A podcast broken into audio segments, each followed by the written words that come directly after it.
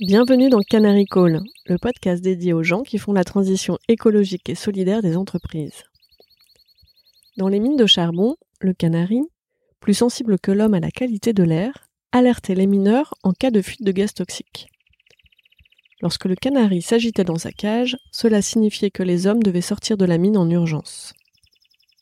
Je suis Perrine Grua et j'ai créé ce podcast pour amplifier la voix de celles et ceux qui réussissent à conjuguer au présent leurs talents, leurs convictions personnelles, les besoins du monde avec leur métier.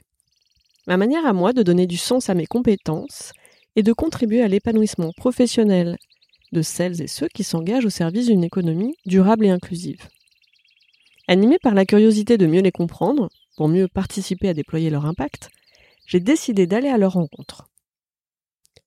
Avec Canary Call, mon objectif est aussi de convaincre de miser sur ces canaris qui sonnent l'alerte et agissent juste à temps. Leur engagement est contagieux. En les écoutant, les portes des possibles s'ouvrent et l'envie d'agir nous gagne. Pour être tenu informé de la diffusion des nouveaux épisodes, je vous invite à vous abonner au podcast sur la plateforme de votre choix et à suivre les comptes de Canary Call sur les réseaux LinkedIn, Twitter, Instagram, YouTube et Facebook. Pour amplifier la voix de mes invités, n'hésitez pas à commenter, partager ou même offrir vos étoiles.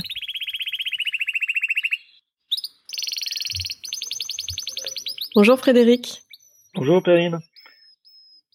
Tu es le fondateur de AI for Better. Oui, tout à fait. Better, euh, c'est mieux que mieux que good? Ouais, en fait, c'est bah donc c'est en anglais, c'est AI for Better, Artificial Intelligence for Better. Better, tu peux mettre plein de trucs derrière, Better World, Better euh, Job, Better euh, Life, Better tout ce que tu veux. En fait, à, l'origine, l'idée c'était de dire l'intelligence artificielle, c'est un super outil euh, qui, comme n'importe quel outil, peut être utilisé euh, pour le meilleur ou pour le pire. Donc, for better or worse. Et moi, euh, ce que je veux, c'est que ce soit pour le meilleur. donc, d'où le nom de la société, c'est faire de l'intelligence artificielle, oui, mais pour des choses qui en valent la peine et pour des, des, utilisations qui sont bénéfiques aux, aux, utilisateurs finaux. Tu as fait des études d'ingénieur, tu as travaillé dix ans dans une entreprise de services en ingénierie informatique, puis trois ans pour un des leaders de la formation professionnelle. Et en 2011, tu t'engages dans le développement d'une association à but non lucratif. Qu'est-ce qui a motivé cette décision? Eh bien, euh, bien effectivement, j'étais, je venais de finir, euh, enfin, j'avais fait dix ans de carrière en société de services informatiques. Enfin, euh, déjà pour, pour refaire peut-être l'histoire un tout petit peu avant, donc effectivement j'ai fait une école d'ingénieur, j'ai fait une thèse de maths. J'étais parti pour faire de la recherche, et puis j'ai été un peu déçu par le milieu de recherche qui était pas très euh, où les gens étaient un peu les uns, euh, enfin un peu chacun dans leur tour d'ivoire. Je faisais des maths euh, un peu un peu théoriques en plus, donc euh, il n'y avait pas trop de collaboration, très peu de, de relations avec le monde des entreprises. Et donc c'est ça qui m'a fait partir, mais je dis ça parce que c'est important pour la suite. Ensuite, je suis rentré dans l'informatique, effectivement, parce qu'en 98, c'est le grand boom d'Internet, c'était très excitant. Et en fait, dix ans après, j'avais fait une belle carrière dans une boîte, de, une société de services, mais c'était une société qui faisait 80 000 personnes dans le monde dans euh, je sais plus combien de pays. Euh, j'avais l'impression d'être une sorte de trader euh, qui faisait des affaires d'informatique en découpant les affaires, en les mettant aux quatre coins du monde. Ça m'ennuyait prodigieusement. Et en fait, ce qui me manquait, c'était le côté tech, vraiment qui change le monde. Et c'est ça qui m'avait motivé en fait dans ma dans ma dans les recherches scientifiques à l'origine, c'était de faire des choses qui, qui avaient un impact, qui changeaient vraiment les choses.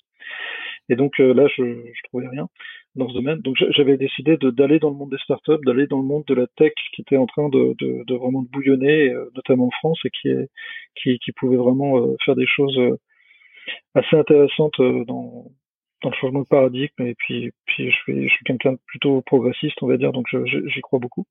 Il a fallu que je passe, j'ai passé trois ans dans un domaine de formation pour faire la main dans un environnement plus petit, parce que j'ai passé de 80 000 personnes à, à 10, c'est pas simple. Donc euh, j'ai fait trois ans dans une filiale de formation que j'ai montée, que j'ai développée. Et en fait pendant ce temps-là j'ai fait mon réseau et, donc 2011 euh, je rencontre euh, Marie Vorgan de Bardic qui, qui, dirigeait Silicon Sentier, cette association dont tu parles. Et effectivement ça m'a attiré non seulement parce que c'était un bouillonnement d'innovation incroyable, c'était le premier coworking de France, premier accélérateur de start-up, donc ça bouillonnait d'entrepreneurs dans tous les sens, énormément d'énergie, d'inventivité, tout ça. Et le côté associatif me plaisait dans le sens où euh, je dis, voilà, en fait là, on, est là pour euh, quelque chose qui a du sens. On est là pour euh, aider des entrepreneurs à réaliser leurs rêves. aider des entreprises à changer leur façon de travailler et à rendre les gens plus heureux dans leur travail, dans l'action, dans l'innovation. Et, et, donc ça m'a pas mal attiré. Bon, le fait est que quelques années plus tard, on l'a transformé en société, mais peu importe, la mission, l'état d'esprit était là. C'était, on était là pour faire, pour avoir de l'impact. C'est ça qui m'a attiré. Et comment est-ce que tu as eu le, déclic comme ça après euh, plus d'une dizaine d'années de, passer à l'action? Qu'est-ce qui t'a fait passer à l'action? Bien, euh, j'ai eu l'impression d'avoir toujours euh, suivi une sorte de, voie royale. Tu sais, tu fais tes études, tu étais, j'étais bon en maths, en informatique, ce genre de trucs. je me suis retrouvé dans des dans les classes scientifiques. j'ai fait les prépas. J'ai pas, je peux pas dire que c'était un long chemin tranquille. Hein, j'ai pas été j'étais pas un génie, mais j'ai, bon, j'étais pas mauvais là-dedans. Donc je suis, je suis rentré à Polytechnique. J'ai suivi une thèse de maths parce que j'adorais les maths j'ai bifurqué, mais je suis allé dans le monde de l'entreprise et après, en fait, tu suis aussi un autre parcours un peu tracé. Tu, tu, tu deviens programmeur, puis chef de projet, directeur de projet, puis après, tu vas dans la vente, tu fais le marketing, tu fais, euh, tu fais de la vente à haut niveau, tu fais de la, la direction financière et tout ça. Et en fait, tu suis, euh, tu suis un chemin qui est tracé où, en fait, euh, l'objectif, c'est de passer au niveau d'après, au-dessus. Et a au bout d'un moment, en fait, tu sais que dans ce genre de situation, euh, soit tu as pour objectif d'être un grand patron, et donc, euh, en fait, comme il y a plus la place pour tout le monde, forcément, tu joues des coudes et tu là, as forcément une attirance pour le pouvoir. Euh, et, euh, et l'appareil de structure, on va dire, l'apparatchik. Euh, soit, en fait, tu es plus dans l'expertise et tu te retrouves un peu dans un placard au bout d'un moment parce que ton, ton niveau d'expertise au bout d'un moment peut, peut s'évaporer parce que les technologies vont changer, tout ça. Donc, je voyais plus d'avenir dans ces grandes sociétés. En tout cas, c'était pas pour moi. Et puis, euh, moi, j'avais un besoin de reconnecter avec les gens, avec euh, avec des choses à taille humaine, avec euh, avec des choses que, dont, dont, je voyais l'impact. Dans les grandes sociétés, souvent, en fait, entre ce que tu fais et ce qui arrive au bout du compte, il y a il y a tellement d'échelons et d'étapes que que, que c'est que c'est éthéré, quoi. Enfin, tu, tu tu perds la tu perds pied avec la réalité. Mais c'est, euh, ça a été une rencontre par hasard avec euh, Silicon Sentier ou tu as été les chercher? Enfin, comment, comment ça s'est C'était euh, bah, c'est la grande magie du, du réseau et de, euh, de la chance qui est jamais qu'une opportunité qui se présente quand tu t'es bien préparé à ça. Euh, c'est-à-dire que, comme tu dis, pendant trois ans, je faisais, je faisais une filière dans la formation. Le, le sujet en tant que tel n'était pas hyper passionnant, mais la, le fait de faire une, un business, de, de développer une, une, société et de, de, créer des trucs nouveaux était intéressant, mais je savais bien que je resterais pas là très longtemps. Euh, donc pendant ce temps-là, je tissais mon réseau dans le dans, dans l'écosystème des startups. Euh, j'avais des copains qui avaient monté des boîtes, euh, j'avais euh, euh, bref des gens que je connaissais dans le milieu de l'internet. donc j'ai multiplié les connexions. Et puis aussi en parallèle, j'écoutais beaucoup de podcasts et de, de choses. Enfin, je lisais pas mal de de blog et donc euh, j'entendais tout le temps parler. C'est bien euh, d'écouter des podcasts, tu as raison, c'est très bien d'écouter des podcasts. ouais. Et donc il y en avait un que j'écoutais euh, religieusement, c'était celui qui était fait par l'atelier numérique à propos du camping, qui était donc le premier accélérateur de start-up, c'était c'était donc 2010, c'était un, un, un, truc totalement un ovni quoi en France. L'entrepreneuriat était, enfin les fonds d'investissement existaient peu. Euh, c'était assez dur de se lancer en France, donc on manquait de fonds, on manquait de conseils, etc. Et les accélérateurs, ça avait été inventé euh, à peine euh, deux ou trois ans plus tôt aux États-Unis. Donc le fait de voir arriver ça en France, c'était absolument génial. Et donc j'écoutais religieusement ce podcast où j'entendais des entrepreneurs, des jeunes entrepreneurs, qui racontaient qu'ils avaient des ambitions folles et puis qu'il y avait des anciens qui venaient leur donner des conseils. Il y avait une énergie dans tout ça qui était absolument magique. Et en fait, euh, il se trouve que euh, au fur et à mesure des rencontres que je faisais dans l'écosystème, de plus en plus, il y a des gens qui me pointaient vers ça en me disant tiens, euh, c'est hyper intéressant ce qui se passe là, etc. et puis jusqu'à un jour, j'ai même pas trouvé moi-même, c'est un ami qui m'a dit tiens, tu devrais regarder Silicon Sentier cherche son, son DGA. Et j'ai dit c'est quoi Silicon Sentier? C'est quoi ce truc? C'est, Ils font des prothèses mammaires dans dans un milieu, enfin je sais pas c'est quoi ce truc. Et en fait euh, non, c'était c'était le nom d'association d'ailleurs qui était très méconnu. Euh, parce qu'en fait, l'association a peu d'importance, c'était plus les projets qu'ils lançaient. Donc il y avait le camping, l'accélérateur de start-up, et il y avait aussi la cantine, le coworking, tout un ensemble de mots qui sont un peu, euh, qui faisaient un peu écran à, toute une utilité qu'il y avait derrière. Et donc euh, c'est là que j'ai appris que Marie Morgan et l'équipe cherchaient quelqu'un pour euh, pour structurer le, le développement et, et, donc j'ai rejoint mais finalement c'était euh, ouais, tout ça, c'est un hasard qui s'est qui s'est créé par de multiples connexions que j'avais montées. Quoi. Quelle est la réalisation au service de la transition écologique et solidaire ou bien au service d'une transformation d'entreprise dont tu es le plus fier? Il y a une autre association en fait que j'ai découverte il y a deux ans qui m'a euh, qui m'a retourné, on va dire. Euh, ça s'appelle la fresque du climat. Donc c'est cet assaut qui a été créé par Cédric Cédric qui qui était enseignant euh, dans des matières euh, climatologie, écologie, etc. en, université et qui, qui en fait essayait d'expliquer aux étudiants ce que, ce que disait le GIEC, le, groupement euh, euh, de scientifiques là, qui, qui donne des rapports depuis des dizaines enfin depuis longtemps sur, euh, sur l'état du climat de la Terre. Et euh, il faisait le constat que le GIEC, enfin les, c'est difficile à lire les rapports du GIEC, c'est même euh, assez incompréhensible en tant que tel. Euh, et pourtant, c'est là où il y a les données, il y a, il y a toutes les toutes les toutes les choses à savoir en fait.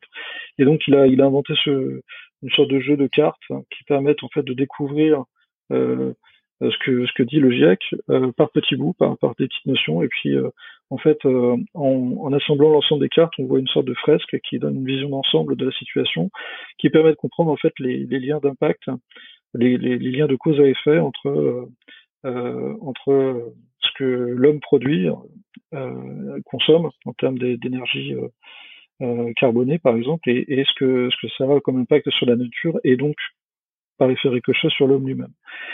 Et donc d'une part, ça m'a permis de moi de comprendre. De, ça faisait longtemps que j'entendais parler des, problématiques écologiques et je crois que mon premier, euh, la première fois où j'ai vraiment pris conscience, c'était en écoutant euh, Jean-Marc Jancovici, qui expliquait euh, les problématiques tout simples de limitation des, énergies disponibles et du fait qu'en fait on a déjà passé le pic pétrolier et que euh, qu'en fait on continue à faire de l'économie comme si l'énergie était gratuite et disponible alors qu'elle n'allait plus et que tout ça a des impacts assez dramatiques sur, l'écosphère. Mais j'avais pas vraiment pris conscience de la chaîne des faits en fait. Et donc le, jeu m'a permis de le comprendre la fresque du climat. Et en fait j'ai découvert au travers de ça euh, une association de, gens passionnés euh, de, gens qui voulaient euh, patiemment convaincre beaucoup beaucoup de gens autour d'eux de, de, de, l'urgence de la situation et donc en fait le projet m'a plu du coup comme, comme il proposait en fait l'idée c'est de euh, de passer la bonne parole à des gens et que ces gens-là deviennent eux-mêmes des formateurs pour les autres. En fait, je suis devenu animateur de la fresque du climat assez naturellement. J'en ai animé et notamment j'ai participé à, aux rentrées climat qui ont pour objectif de, de, faire la fresque du climat dans les écoles, de façon à toucher un très grand nombre d'étudiants.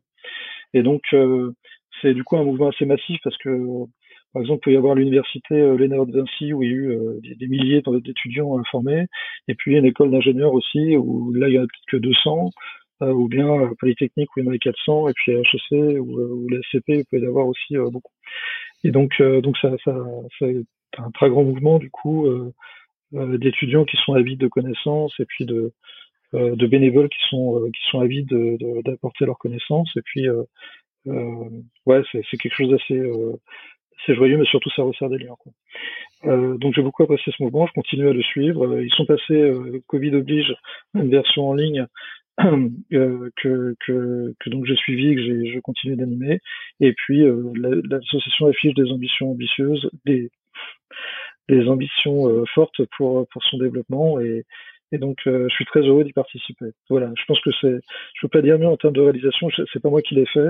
Je suis content d'y participer. Je trouve ça très beau. Euh, euh, très très très intelligent de la façon dont c'est fait, très euh, très humain.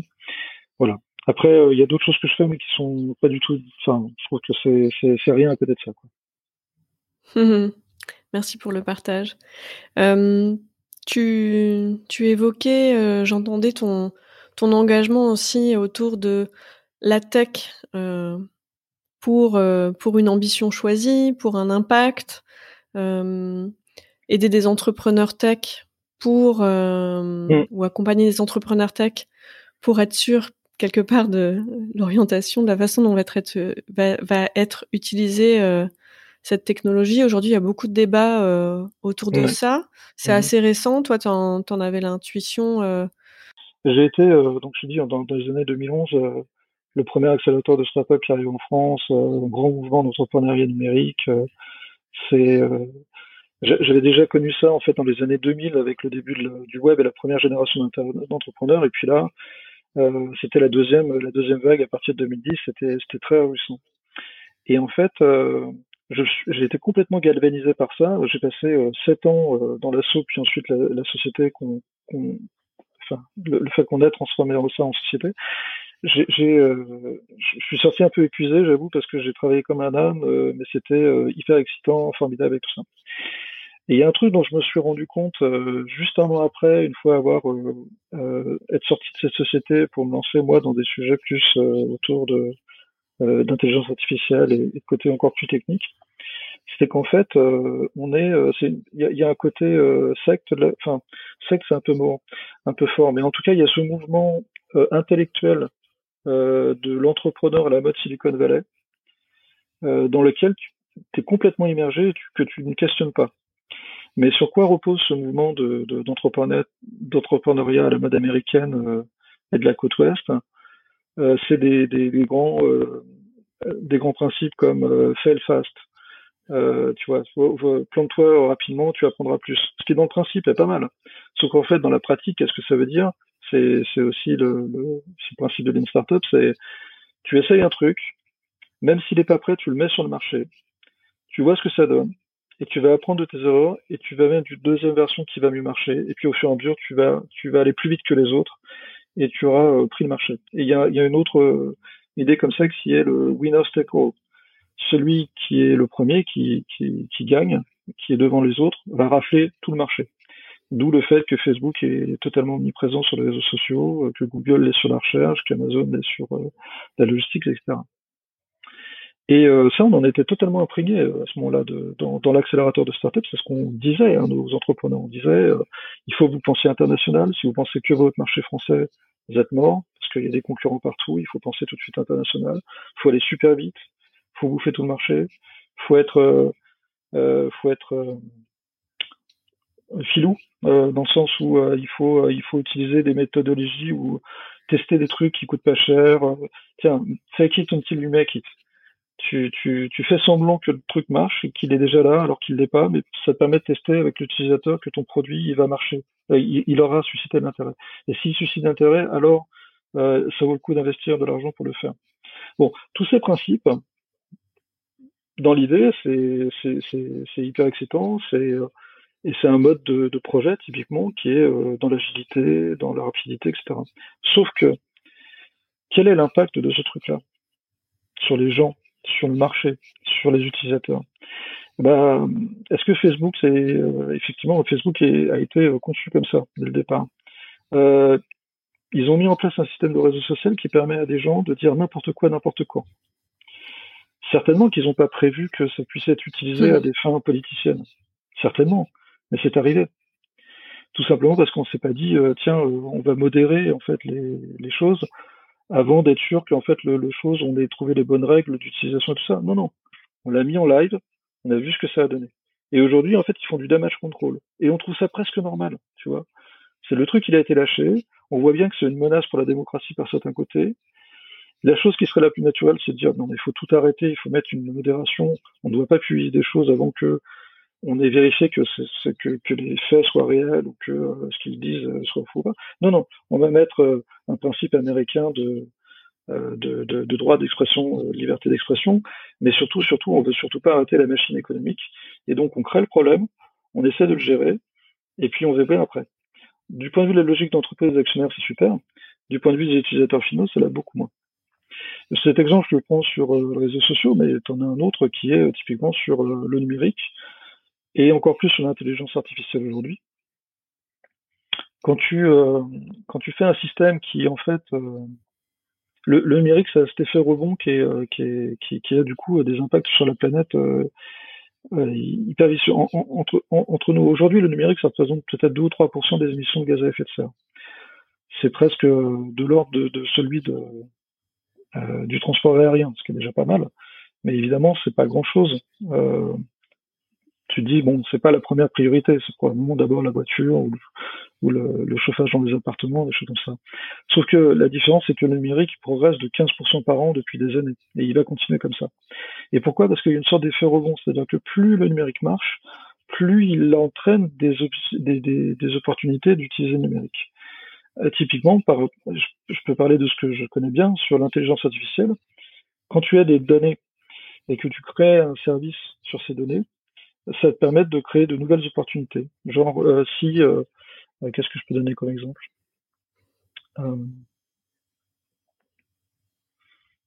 Amazon, typiquement, va commencer par, par faire de la, de la vente en ligne.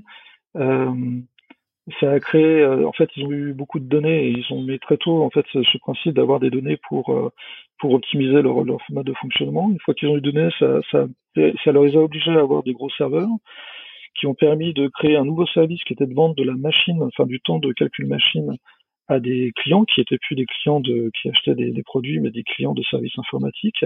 Et à partir de là, ils vont se développer sur d'autres choses. Peut-être plus d'actualité. Euh, Aujourd'hui, l'IA a montré que ça te permettait de faire euh, beaucoup de, de prédictions, euh, euh, bah, typiquement climatologiques par exemple. Donc il y a aussi des bons, des bons côtés là-dessus.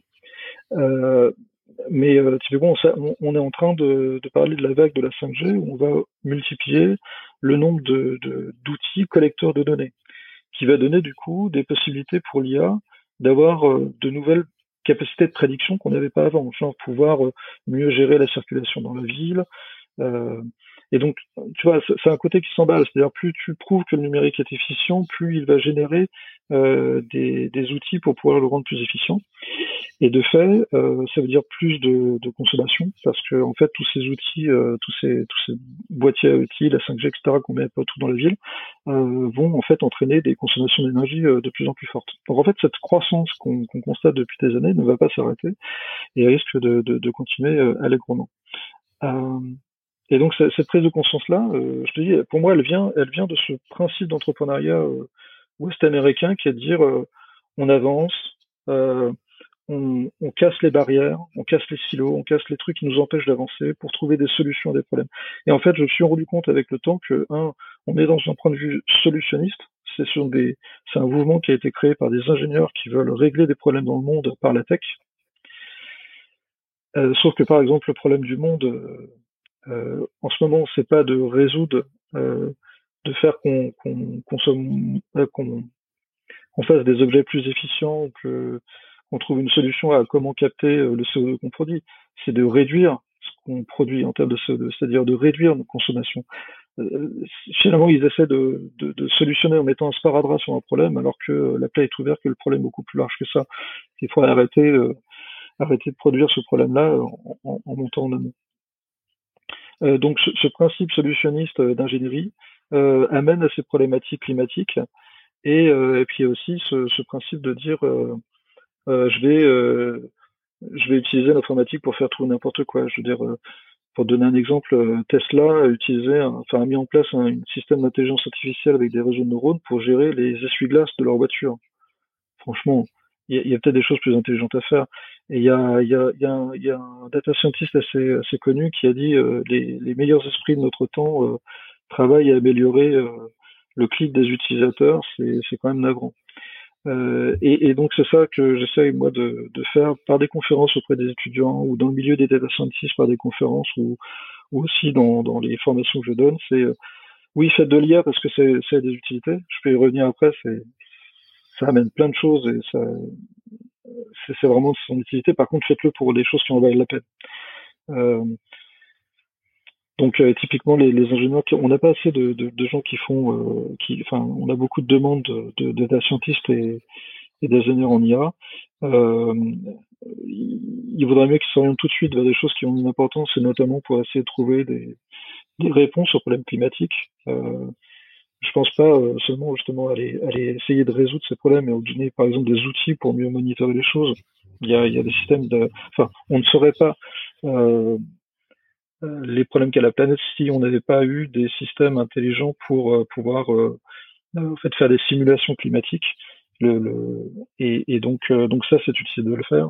On a plein de choses pour gérer mieux l'énergie, en tout cas faire en sorte qu'on qu'on sache gérer l'intermittence des énergies renouvelables, faire des gérer de l'énergie à l'échelle d'un quartier, par exemple.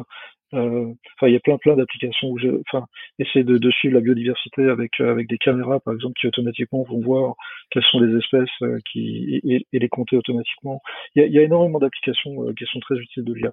Et il faut pousser les gens à aller travailler dans ce domaine-là, plutôt que dans le marketing ou, dans, dans l'optimisation des oiseaux. Et quand tu interviens dans les écoles, Mmh Comment ton message est reçu? Bah, Très bien. En fait, euh, euh, disons que les, deux messages que je porte, c'est ce côté, euh, donc attention à, à, faire de l'IA qui compte, et notamment de l'IA qui n'est pas trop énergivore. Que, encore une fois, quand, quand, ça vaut le coup, la, consommation d'énergie n'est pas forcément démente par rapport à l'apport que ça peut donner. Mais ce qui est, ce qui est difficile quand on est data scientist, c'est que tu, tu vois, tu appuies sur un bouton dans ton ordinateur et ça déclenche en fait des calculs sur des serveurs qui sont euh, un peu partout dans le monde, qui font chauffer euh, des, des, des, processeurs et, et, tout ça. Mais en fait, tu le vois pas. Tu le sens pas. Ils sont pas là chez toi en train de chauffer ta pièce. Donc, euh, tu n'as même pas la notion. Tout ce que tu vois, c'est le prix que tu payes éventuellement, mais qui est dérisoire dérisoire parce que l'électricité est pas chère parce que parce qu'on les fait pas payer à son juste prix en réalité. Euh, et donc euh, donc les data scientists a une relation très euh, très éloignée. En fait et c'est d'ailleurs c'est, le cas avec le numérique en général. On a du mal à voir, l'impact de ce qu'on fait par rapport à la, vraie vie parce que parce qu'il y a ce, ce, ce, truc un peu théorique entre les deux euh, un peu un peu désincarné quoi. Euh, donc c'est leur faire prendre conscience qu'en fait, euh, quand ils appuient sur un bouton, il y a, il y a des choses qui se déclenchent derrière et que donc il faut, il faut en avoir conscience. Euh, et le deuxième point, c'est, euh, je dis en fait, euh, méfiez-vous de, enfin, il faut, il faut garder aussi un point éthique, comprendre pourquoi on fait tout ça. C'est-à-dire, les, exemples que je prends, il y a, y a, y a eu des lanceurs d'alerte.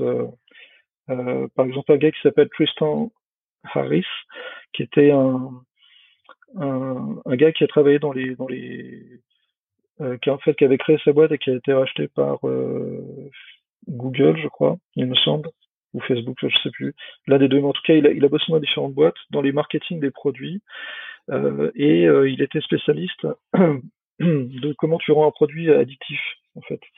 Euh, tu vois, le, principe que quand tu es sur Facebook ou n'importe quel d'ailleurs réseau social, tu scrolles sans fin. T'as pas de, pas de fond. Ben ça, ça vient d'une manipulation psychologique qui dit que si, on te montre si on te met un verre de bière, par exemple, ou de, de ton soda préféré devant toi, euh, que, que, tu le bois, mais que qu'en fait on te le remplit sans que tu le bois, tu vas pouvoir beaucoup plus que si tu si tu arrives au fond. Une fois qu'on te le remplit ensuite. Donc le verre sans fond, c'est un moyen d'être addictif, d'être accroché à ton téléphone. Voilà, il y a plein de manipulations comme ça en fait. Euh, pour ça que dans les jeux mmh. vidéo, tu vois jamais l'heure. Euh, tu as, plein de choses comme ça qui sont faites pour attirer, capter ton attention sur, sur le système. Euh, et pourquoi ils font ça? Bon, bah, dans, un but évidemment parce que le modèle économique est lié au fait que tu apportes de l'attention. Bon, ça c'est une chose. Et c'était fait entre guillemets à la main, c'est dans le design, et on dirait que c'est un peu comme la publicité. Tu, mens pas vraiment, mais tu es là pour attirer. Ok, très bien. Maintenant, mets une couche d'intelligence artificielle là-dessus. L'objectif, c'est de te donner à voir dans, dans tes réseaux sociaux euh, tout ce qui peut t'attirer. Et qu'est-ce qui t'attire? Bah, C'est là où tu passes du temps. Et là où les gens passent le plus de temps, bah, il se trouve que sur Internet, c'est souvent des gens qui sont euh, des accros, par exemple à des sujets complotistes ou à des fausses vérités qui sont assez, euh, euh, enfin des, des, titres accrocheurs. Alors tu, tu regardes, puis même si tu sais que c'est pas vrai, tu vas passer beaucoup de temps à tout ça. Et comme il y a beaucoup de gens qui, qui sont qui passent du temps là-dessus, eh bien à n'importe quel utilisateur lambda, on va proposer ces mêmes contenus. Et donc le fait que tu veuilles en fait, la, seule chose que, qu'on essaye, qu'un ingénieur dans une boîte comme ça essaye d'optimiser, c'est le temps d'attention. Il met en place un algorithme qui a pour objectif de faire ça, d'augmenter ton temps d'attention, mais par le par, par l'effet négatif, c'est qu'en fait, euh, il t'amène du contenu ou, une attention qui est pas qui est malsaine. Et donc Tristan Harris, par exemple, avait mené un mouvement qui s'appelait euh, Time Well Spent, qui avait pour objectif de dire le numérique est en train de devenir abrutissant, c'est en train de d'abrutir les gens, et en particulier les adolescents, euh, il faut qu'on invente un numérique qui soit là plutôt pour, oui, attirer l'attention des gens, mais pour des bonnes choses. Euh, pour euh, plus d'éducation, pour des choses qui les intéressent vraiment, pour des choses dont ils ont vraiment besoin, etc. Et donc ça, ça veut dire que ton objectif doit plus être quantitatif autour de je dois maximiser le temps d'attention mesuré en secondes de n'importe quel utilisateur. C'est ça et euh, il faut que j'augmente euh, le niveau de culture des gens, par exemple, ou bien le niveau d'interaction qu'il y a entre les gens. Et, et ça, donc, c'est les messages que je porte en école, de dire, en tant qu'ingénieur, vous vous êtes intéressé à résoudre des problèmes. On vous dit, le problème, c'est de maximiser l'attention des gens parce que parce que c'est ça qui rapporte de l'argent. Et vous faites un système qui va répondre à ce problème-là. Est-ce que c'est le bon problème, en fait Et dites pas que c'est pas votre problème à vous, parce qu'en réalité, c'est ça l'ennui, c'est qu'un ingénieur qui ne se cantonne qu'à résoudre le problème qu'on lui pose euh, est un ingénieur qui euh, qui risque de monter d'éthique ou qui ne voit pas l'impact de ce qu'il fait. Euh, S'il est plus mmh. intéressé par la mission de l'entreprise et la mission de Facebook, par exemple, c'est euh, c'est théoriquement de, de, permettre à n'importe qui de pouvoir exprimer son point de vue. Il n'est pas du tout sûr qu'en maximisant l'attention des gens, en fait, on arrive à ça. Parce que ceux qu'on entend le plus sont peut-être euh, des gens qui n'ont pas des choses très intéressantes à dire. Et donc finalement, la mission de l'entreprise n'a pas été servie dans l'objectif euh, que, que, suit l'ingénieur. Donc je, parle beaucoup d'alignement finalement entre la mission de l'entreprise, euh, qui normalement a une, devrait avoir une vision humaniste, et puis la réalisation technique des choses qui, malheureusement, dans les faits, n'est pas forcément totalement alignée. Et c'est des choses, lors de ta formation initiale au sein de Polytechnique, c'est des, choses auxquelles vous étiez déjà sensibilisé Ah non, absolument pas. absolument pas. Et je pense que ça l'est un petit peu plus aujourd'hui, puisque la preuve, c'est qu'on a pu faire la fresque du climat au, sein de, l'école polytechnique et, et qu'il y a beaucoup de conférences aujourd'hui qui, enfin, je pense que l'enseignement s'est beaucoup développé. À mon époque, si vous voulez, l'école polytechnique, c'était, euh, c'était une école d'ingénieurs généralistes très orientée sur les sciences. J'ai énormément appris en mathématiques, en physique, j'ai un peu touché à de l'économie, à de la biologie, comme ça, mais c'était fondamentalement des sciences. Et il y avait un tout petit peu de, d'enseignement euh, humanité et sciences sociales qui, euh, qui franchement euh, faisait pas beaucoup de poids et ne laissait pas beaucoup beaucoup réfléchir, très honnêtement. Euh, Est-ce que c'est une vraie demande aujourd'hui des étudiants? On a vu avec le manifeste pour un réveil écologique d'être sensibilisés dès leurs études.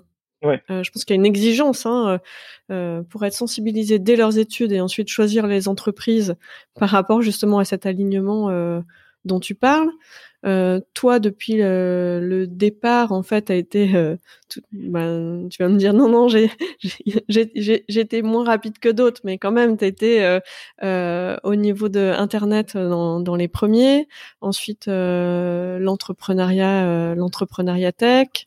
Ensuite, là maintenant, l'intelligence artificielle. Comment est-ce que comment est-ce que tu fais pour développer cette attention aux signaux faibles importants de nos époques? Si un étudiant justement te disait mais moi comment je dois faire au cours de ma carrière de, ma vie pour être capable de, de garder cette attention là parce que des, attentions il va y en avoir plein ça va évoluer dans le temps. Euh, qu'est-ce que tu pourrais euh, lui transmettre? Bah, c'est vrai que justement une fois quand, je fais ces conférences souvent la question qui, vient c'est euh, ok monsieur mais comment comment on fait pour pour, pour choisir des entreprises en fait qui, qui nous offrent des, des opportunités de travailler sur des choses qui, qui en valent la peine. Ou qui, euh, qui justement ont une bonne éthique comment comment on ou comment si je suis dans un projet euh, euh je peux dire non mais je suis pas d'accord avec ce qu'on fait là parce que ça va pas. Ça, ça, demande du courage. Ça demande du courage ça demande aussi un peu de clairvoyance. Ça veut dire qu'il faut se renseigner sur les, les entreprises pour lesquelles on travaille. Il faut savoir si on est en phase avec l'éthique qui qui est qui est celle de l'entreprise et surtout vérifier qu'elle est réelle, qu'elle n'est pas juste euh, un, élément de communication de marketing. Euh, et en fait, ça veut dire qu'il faut être mature, ce qui est pas simple euh, quand on est jeune étudiant. Et de fait, moi, je l'ai pas du tout été. Je te dis, je suis sorti de l'école. en fait, j'ai suivi une voie royale où en fait, à la sortie, je savais toujours pas vraiment quoi faire de ma vie. Hein. J'avais suivi j'avais suivi une, on m'avait dit que c'était là, enfin, j'étais bon dans ces domaines-là, les sciences me passionnaient et on me disait qu'en plus euh, c'est un endroit où je pouvais faire tout ce que je voulais derrière, donc j'y suis allé. Mais euh, quand tu te dis on, peut tout faire, en fait, tu sais pas ce que tu veux faire vraiment. Et donc euh, il m'a fallu beaucoup de temps avant de trouver ce qu'il fallait. ce qui, ce qui m'intéressait réellement. Ce que je sais, c'est que j'ai toujours cette fibre scientifique, cette, cette fibre technologique, cette, cet amour de, de, de l'innovation, de l'inventivité qui, qui change le monde et qui, qui a ses côtés néfastes, mais qui fondamentalement pour moi, je pense, est un bienfait pour l'humanité. Euh, et c'est ça qui m'a toujours porté. Donc, ce que tu cites sur le fait que je sois mis euh, vite sur Internet, euh, vite sur le euh, l'entrepreneuriat et puis vite sur l'IA, c'est juste moi mon attirance pour la nouveauté, pour la technologie. je pense pas que ce soit. Enfin, je sais qu'il y a beaucoup de gens qui, qui, qui eux préfèrent une carrière toute tracée, sans trop de je vais pas dire de risque, mais en tout cas sans trop de nouveautés dans un truc où ils, construisent patiemment une lente expertise. Euh, moi, je me suis rendu compte que j'avais besoin, au, au, contraire, de bouger et d'être sûr que, que je restais pas tout le temps au même endroit. Bon, je pense que c'est une question d'état d'esprit. Je suis pas, j'ai pas l'impression pour autant d'être un, un innovateur ou un, enfin, je suis pas, je suis pas Mark Zuckerberg, je suis pas non plus, enfin, il y a peut-être des meilleurs euh, exemples d'ailleurs que, que, que Mark Zuckerberg, mais je suis pas, je, je, me sens pas être un innovateur euh, extraordinaire, quoi.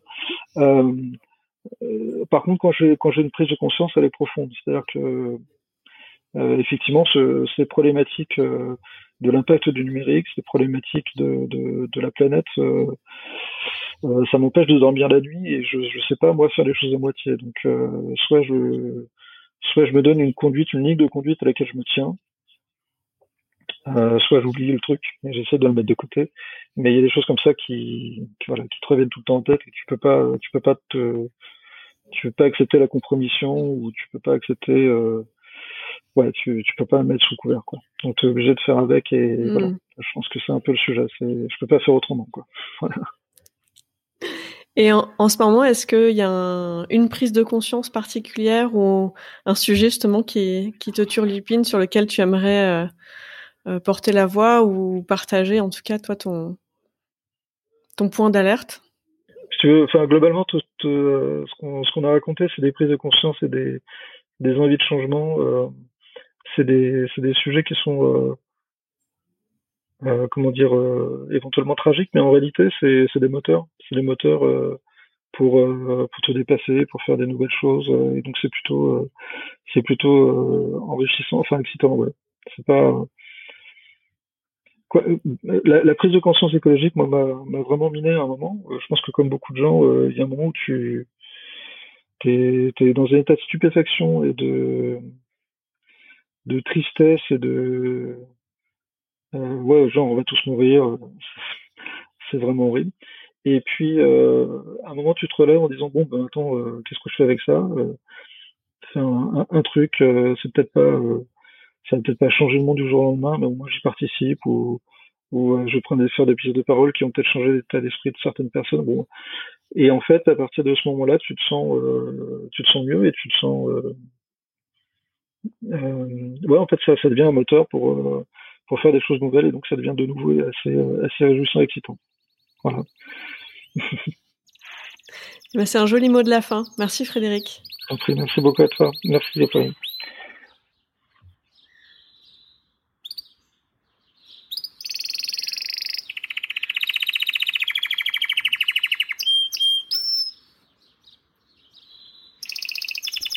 Merci pour votre écoute.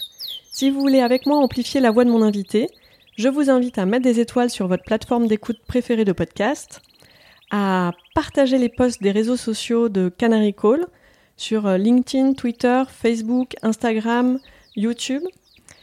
Si vous avez des idées d'invités, n'hésitez pas à m'en faire part euh, via mes réseaux sociaux.